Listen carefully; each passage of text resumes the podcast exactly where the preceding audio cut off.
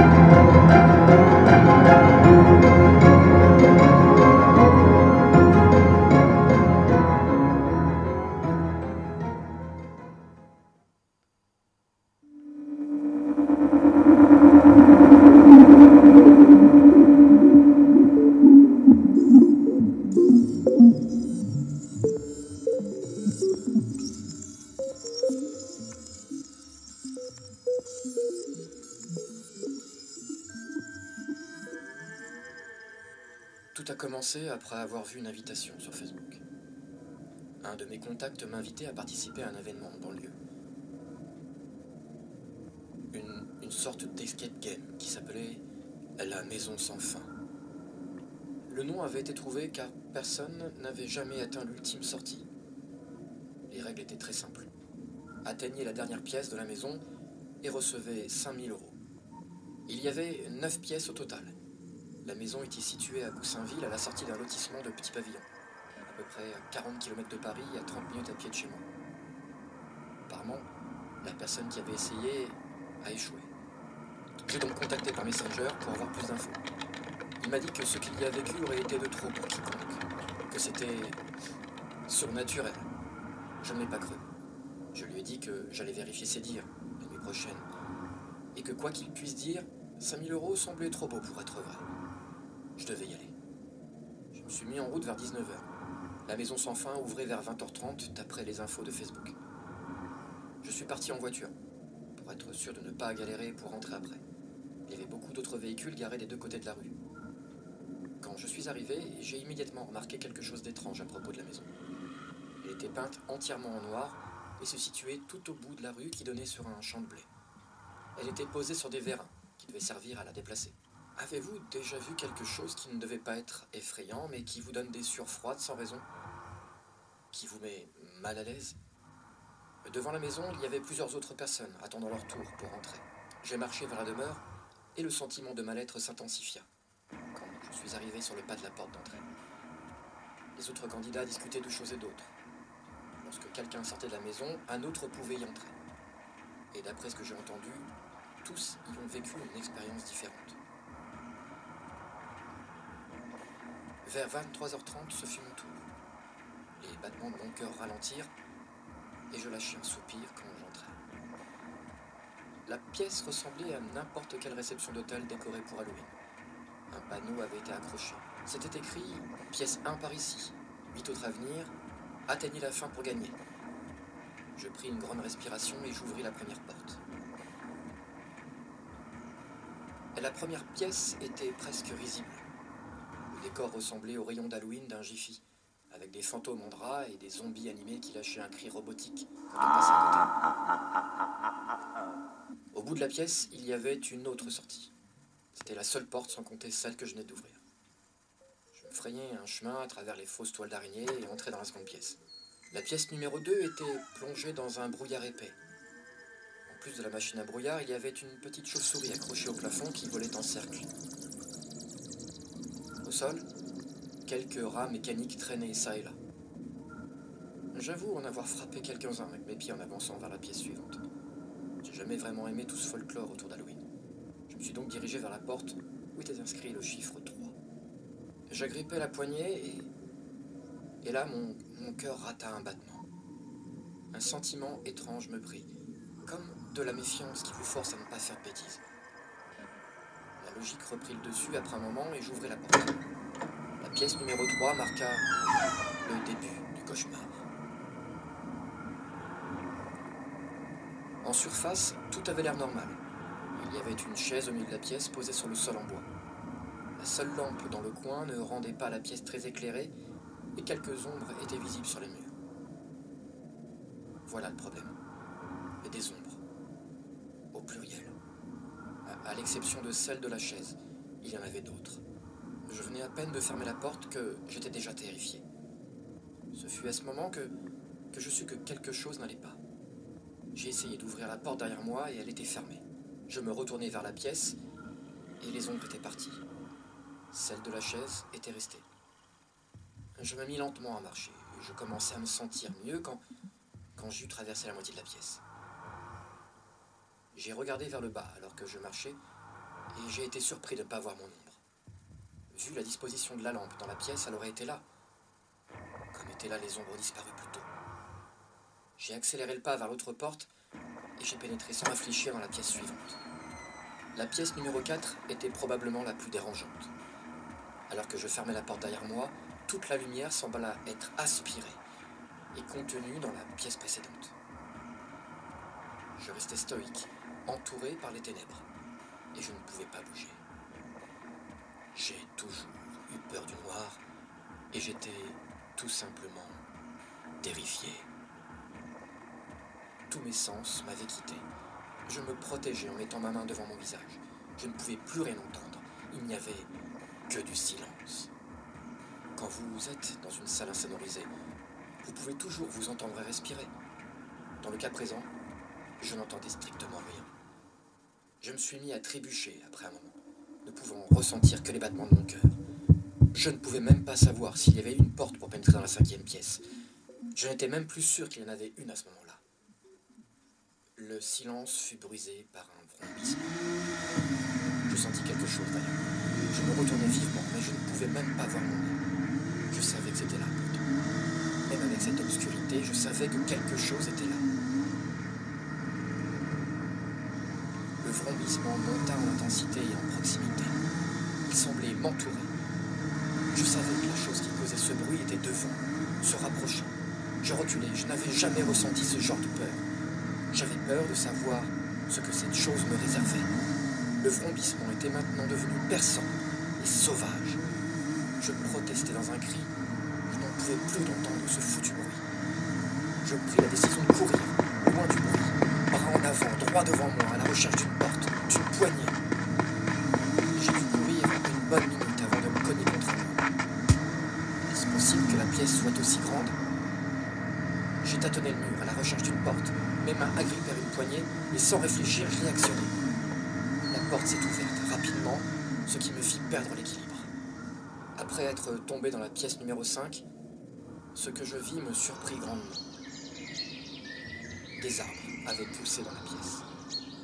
Le plafond était plus haut que les autres, ce qui me fit penser que j'étais au milieu de la maison. Je me relevai et regardai aux alentours. C'était sans contexte la plus grande pièce de toutes. De nombreux arbres et buissons gênaient ma vue, m'empêchant de voir la sortie. Alors que je m'enfonçais dans la pièce, je me mis à entendre ce que quiconque entendrait dans une forêt. Des insectes grouillants et parfois le battement d'ailes d'un oiseau. Ce fut ce qui m'ennuya le plus. J'entendais des insectes et autres animaux, mais, mais je ne les voyais pas. Je commençais à me demander quelle était la taille de cette maison. De l'extérieur, elle ressemblait à n'importe quelle maison. J'étais bien sûr situé vers la plus large façade, mais je voyais presque une forêt entière. La voûte me bloquait la vue. J'étais sûr que le plafond était toujours présent, qu'importe sa hauteur. Je ne pouvais pas voir les murs. La seule preuve m'indiquant que j'étais toujours dans la maison était le plancher en bois. Je continuais de marcher, espérant que le prochain arbre que je dépasserais révélerait la sortie. Après un moment de marche, je sentis un petit chatouillement au niveau du bras. Machinalement, j'ai passé ma main sur mon avant-bras afin de me débarrasser d'un éventuel insecte. Juste après, ce fut plusieurs insectes que j'ai sentis sur les bras et les jambes. J'ai regardé vers le bas poussa un cri étouffé. Je ne voyais pas un seul insecte. Pas un insecte n'était sur moi, mais je les sentais ramper. Je les entendais voler près de mon visage et piquer ma peau, mais, mais je n'en voyais pas un. Je détestais les insectes, encore plus ceux que je ne pouvais voir. J'étais paniqué. Commençais à courir sans savoir où j'allais. L'entrée n'était plus à portée de vue et je n'avais toujours pas aperçu la sortie. Donc je n'ai fait que courir, ma peau frétillante sous la présence de ces insectes fantômes. Après ce qui me sembla être des heures, je trouvais enfin la sortie. J'étais épuisé. Il me fallut quelques pas tremblants pour atteindre la porte, attrapant chaque arbre comme une béquille. J'avais enfin la main sur la poignée quand je l'entendis. Le vrombissement sourd la pièce d'avant. Ça se rapprochait encore. Je pouvais presque le sentir au fond de mon corps. Le sentiment d'avoir des insectes grouillant sur moi commençait à s'envoler alors que le vrombissement s'approchait de moi. Je suis resté comme paralysé par ce bruit épouvantable qui me tétanisait. Je devais absolument rentrer dans la pièce numéro 6. Alors j'ai actionné la poignée et je suis passé dans la pièce. Cette pièce fut un véritable enfer. J'ai fermé la porte derrière moi, mes yeux fermement clos et mes oreilles bourdonnantes. Le vrombissement m'entourait. Et alors que la porte se verrouillait, elle s'arrêta. J'ouvris et, à ma surprise, je vis que la porte que je venais de fermer n'était plus là. Il n'y avait qu'un mur à présent. Je regardais aux alentours, choqué. La pièce était identique à la pièce 3. Les mêmes lampes, la même chaise, avec un nombre parfait d'ombres cette fois. Il n'y avait pas de porte de sortie. Instinctivement, je savais que la porte était là, quelque part, je le savais. Je me suis dirigé vers le mur d'en face. J'ai raflé vivement le mur avec mes deux mains, mes ongles s'enfonçant jusqu'à la chair dans le bois, essayant de trouver une porte sous le papier peint. Je suis tombé silencieusement à genoux. Le seul bruit dans la pièce fut celui de mes ongles grattant le mur. Je savais que c'était là. La porte était là, juste là. Et, et puis une voix derrière moi me dit Elle est là. Je bondis et me retournai en un geste. Collé au mur derrière moi et je vis ce qui m'avait parlé. Même à ce jour, je regrette de m'être retourné. C'était un enfant. Il portait une robe blanche qui lui arrivait aux chevilles. Il avait de longs cheveux blonds qui arrivaient au milieu du dos, la peau blanche et les yeux bleus. Il était la chose la plus effrayante que j'ai vue de ma vie, car malgré son apparence, c'est mon visage qu'il avait sur son petit corps. Alors que je le regardais, je vis quelque chose d'autre. Je vis sortir d'une nappe de brouillard derrière l'enfant un homme. Il était nu. Il n'avait pas de visage, mais je pouvais entendre qu'il me parlait. Il me répétait la même phrase sans cesse. Tu aurais dû écouter. Tu n'aurais pas dû le faire. Je restais planté là, les fixant tous les deux. J'étais au sol. Je crus que j'allais m'évanouir. Je voulais juste en finir. La maison jouait avec moi. Je devais absolument sortir de là et vivre, ne plus jamais repenser à cet endroit. Je savais que cette pièce était un enfer et je n'étais pas prêt d'en faire ma résidence. D'abord, mes yeux furent les seuls à se mouvoir. Je parcourus les murs à la recherche d'une ouverture quelconque. La pièce n'était pas si grande, ce qui ne me prit donc pas longtemps pour l'inspecter de fond en comble. L'homme continuait de me répéter que je n'aurais pas dû le faire. De quoi il voulait parler? Du jour où j'ai volé des cigarettes au tabac du coin ou bien. ou bien. de ma tentative de suicide Pourquoi? Pourquoi ça me revient maintenant? Pourquoi j'y repense soudainement? Mes pensées s'arrêtent lorsque sous mes mains, j'ai senti un large rectangle griffé dans le bois, avec une petite bosse rongée en son centre. Devant mes yeux, je vis un gros 7 inscrit au mur. La pièce numéro 7 derrière le mur. J'ai continué à gratter le mur afin de me faire une sortie vers la pièce suivante. La pièce numéro 7 était proche. J'ai fermé les yeux et j'ai placé mes deux mains à plat sur le grand 7 en face de moi. J'ai poussé de toutes mes forces. Au moment où la porte a cédé et s'est ouverte, les voix ont cessé. Je me suis alors retourné vers les deux créatures avant de pénétrer dans la pièce. Ils avaient disparu. Mentalement, j'étais épuisé et physiquement très faible. Je me suis jeté dans cette nouvelle pièce et la porte se referma derrière moi. J'étais dehors, à l'extérieur. Mes yeux me brûlaient. Je voulais pleurer. Je tombais à genoux une nouvelle fois. J'étais finalement sorti de cet enfer. Je me fichais à présent de la récompense promise. Je me retournai et vis que la porte par laquelle j'étais sorti était l'entrée de la maison. La maison sans fin. Je marchais vers ma voiture et roulais jusqu'à chez moi, pensant à la joie qu'elle allait m'apporter une bonne douche. La joie d'avoir quitté la maison sans fin. Arrivé devant mon pavillon, 215 de la rue, je me suis dirigé vers la porte d'entrée. J'ai pénétré à l'intérieur, je suis allé directement dans ma chambre. Après ma douche, je suis allé dans la cuisine pour manger quelque chose. Descendis les marches et tourné dans le salon. Ce que je vis restera gravé à jamais dans mon esprit. Mes parents étaient couchés au sol, nus et couverts de sang. Ils étaient mutilés. Leurs membres avaient été ôtés leurs têtes avaient été placées sur leur poitrine, leur visage dirigé vers moi, me fixant. Je fus terrifié par leur expression. Ils souriaient. Ils souriaient comme s'ils étaient heureux de me voir. Dans un spasme, je devenais glacide et chaude. Voir mes parents dans cet état était au-delà de mes forces.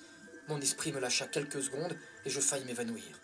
Mon cerveau reprit un peu d'oxygène, juste assez pour apercevoir une porte que je n'avais encore jamais vue chez moi. Une porte avec un gros 8 écrit avec du sang. J'étais toujours dans la maison. Je me trouvais dans mon salon, mais c'était la pièce numéro 7. Les têtes de mes parents sourirent encore plus quand je le réalisais. Ce n'étaient pas mes parents, même s'ils leur ressemblaient comme deux gouttes d'eau. La porte, marquée d'un 8, était à l'autre bout de la pièce, derrière les corps mutilés devant moi. Je savais que je devais continuer. Les visages souriants mirent mon esprit en pièces. Ils me regardaient d'où je me tenais. Je vomis encore. Puis le vrombissement revient. Il était plus fort que jamais et remplit la maison, faisant trembler les murs. Le vrombissement me remit sur mes pieds. J'ai commencé à marcher lentement, me rapprochant de la porte et des corps. Je pouvais à peine me tenir debout. Marcher était encore pire. Et plus je me rapprochais de mes parents, plus je pensais à me suicider. Les murs tremblaient maintenant si fort qu'ils semblaient prêts à s'effondrer. Les visages continuèrent de sourire.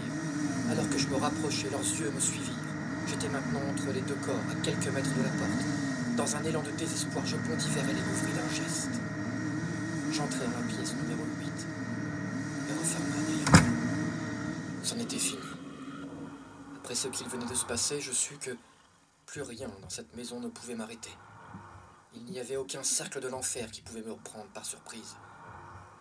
Malheureusement, je sous-estimais la maison sans fin. Malheureusement, tout est devenu plus perturbant, plus terrifiant et plus indescriptible dans la pièce numéro 8. Dans cette pièce s'était posée une chaise en plein milieu. Sur cette chaise était assis un homme. Après quelques secondes d'incrédulité, mon esprit accepta le fait que cet homme, c'était moi. Pas un sosie, non. Non, c'était moi, trait pour trait. Je me rapprochais, je devais y regarder à deux fois, même si j'en étais déjà persuadé. Il me regarda et je vis des larmes au coin de ses yeux. Il me dit S'il te plaît, S'il te plaît, ne le fais pas, s'il te plaît, ne me fais pas de mal. Je lui ai demandé qui il était. Et lui dit que je ne voulais pas lui faire de mal. Il me répondit en pleurant bien sûr que si. Tu vas me faire du mal. Et je ne le veux pas. Se mit à se balancer d'avant en arrière. Il semblait vraiment pathétique, encore plus, vu qu'il s'agissait de moi, identique en tout point. J'étais seulement à quelques mètres de mon double. Ce fut l'expérience la plus étrange jamais vécue. Être là, me parlant à moi-même. Je n'avais pas peur, mais ce fut de courte durée. Il me dit Tu vas me faire du mal. Tu vas me faire du mal. Si tu veux partir, tu vas me faire du mal. Alors j'ai pris de grandes respirations et j'ai essayé d'analyser ce qui se passait. Mon double était en là, devant moi. Et il craignait que je lui fasse du mal pour sortir. Et puis. Et puis. Je l'ai vu. Et j'ai compris rapidement. Sur ses avant-bras, juste en dessous des poignets, il y avait le chiffre 9 écrit en rouge. Je me suis rapproché et j'ai remarqué qu'il y avait un scalpel posé près de la chaise. Tout était suffisamment clair. La solution pour sortir de cette pièce, c'était l'autre moi. Du moins, quelque chose à l'intérieur de lui. Alors je me suis mis à genoux devant lui, j'ai attrapé la lame et je l'ai approché de ses poignets. C'est à ce moment-là que tout est ressorti de ma mémoire. Les moqueries, la dépression, les parents qui me disent que ce n'est pas aussi grave que ça, les rires derrière mon dos, la solitude, la lame du rasoir de mon père et de ma maman, les poignets devenus rouges, mon réveil à l'hôpital, les infirmières qui se moquent de moi, mes parents qui espèrent encore que tout va aller mieux en rentrant à la maison, moi et ma dépression, encore présente. Et puis je sors de mes pensées et dans mes mains, il y a une clé, une clé pleine de sang chaud et métallique. Et là, devant moi, il y a un corps, les avant-bras ouverts. Il se vide lentement de son sang. La tête est baissée vers l'avant. Je me relève et je me dirige vers la seule porte de la pièce. L'unique pensée que j'avais en tête, c'était Je suis en train de sortir d'ici, enfin C'était la fin. La maison sans fin avait une fin et je venais d'y accéder. J'ai glissé la clé dans la porte et j'ai tourné La s'ouvrit. Une lumière puissante me brûlait les reins. Je marchais lentement vers la lumière. Elle prit forme d'une fente verticale. Je marchais lentement à travers et me retrouvais où j'avais commencé. La réception de la maison sans fin. Elle était exactement comme je l'avais laissée. Toujours vide avec des décorations d'Halloween immatures. Suite à tout ce qui était arrivé cette nuit, je restais prudent dans cette demeure. Après un moment de normalité, je regardais aux alentours trouver quelque chose de différent. Sur le bureau, il y avait une enveloppe blanche, avec mon nom écrit à la main. À l'intérieur, il y avait une lettre manuscrite. Félicitations. Vous avez atteint la fin de la maison sans fin. Je vous prie d'accepter cette récompense comme preuve de votre belle réussite. Signé la direction. Elle était accompagnée de 5000 euros, en billets de 500. Je ne pouvais pas m'empêcher de rire. Je ris pendant ce qui me semble être des heures. Je ris en me dirigeant vers ma voiture.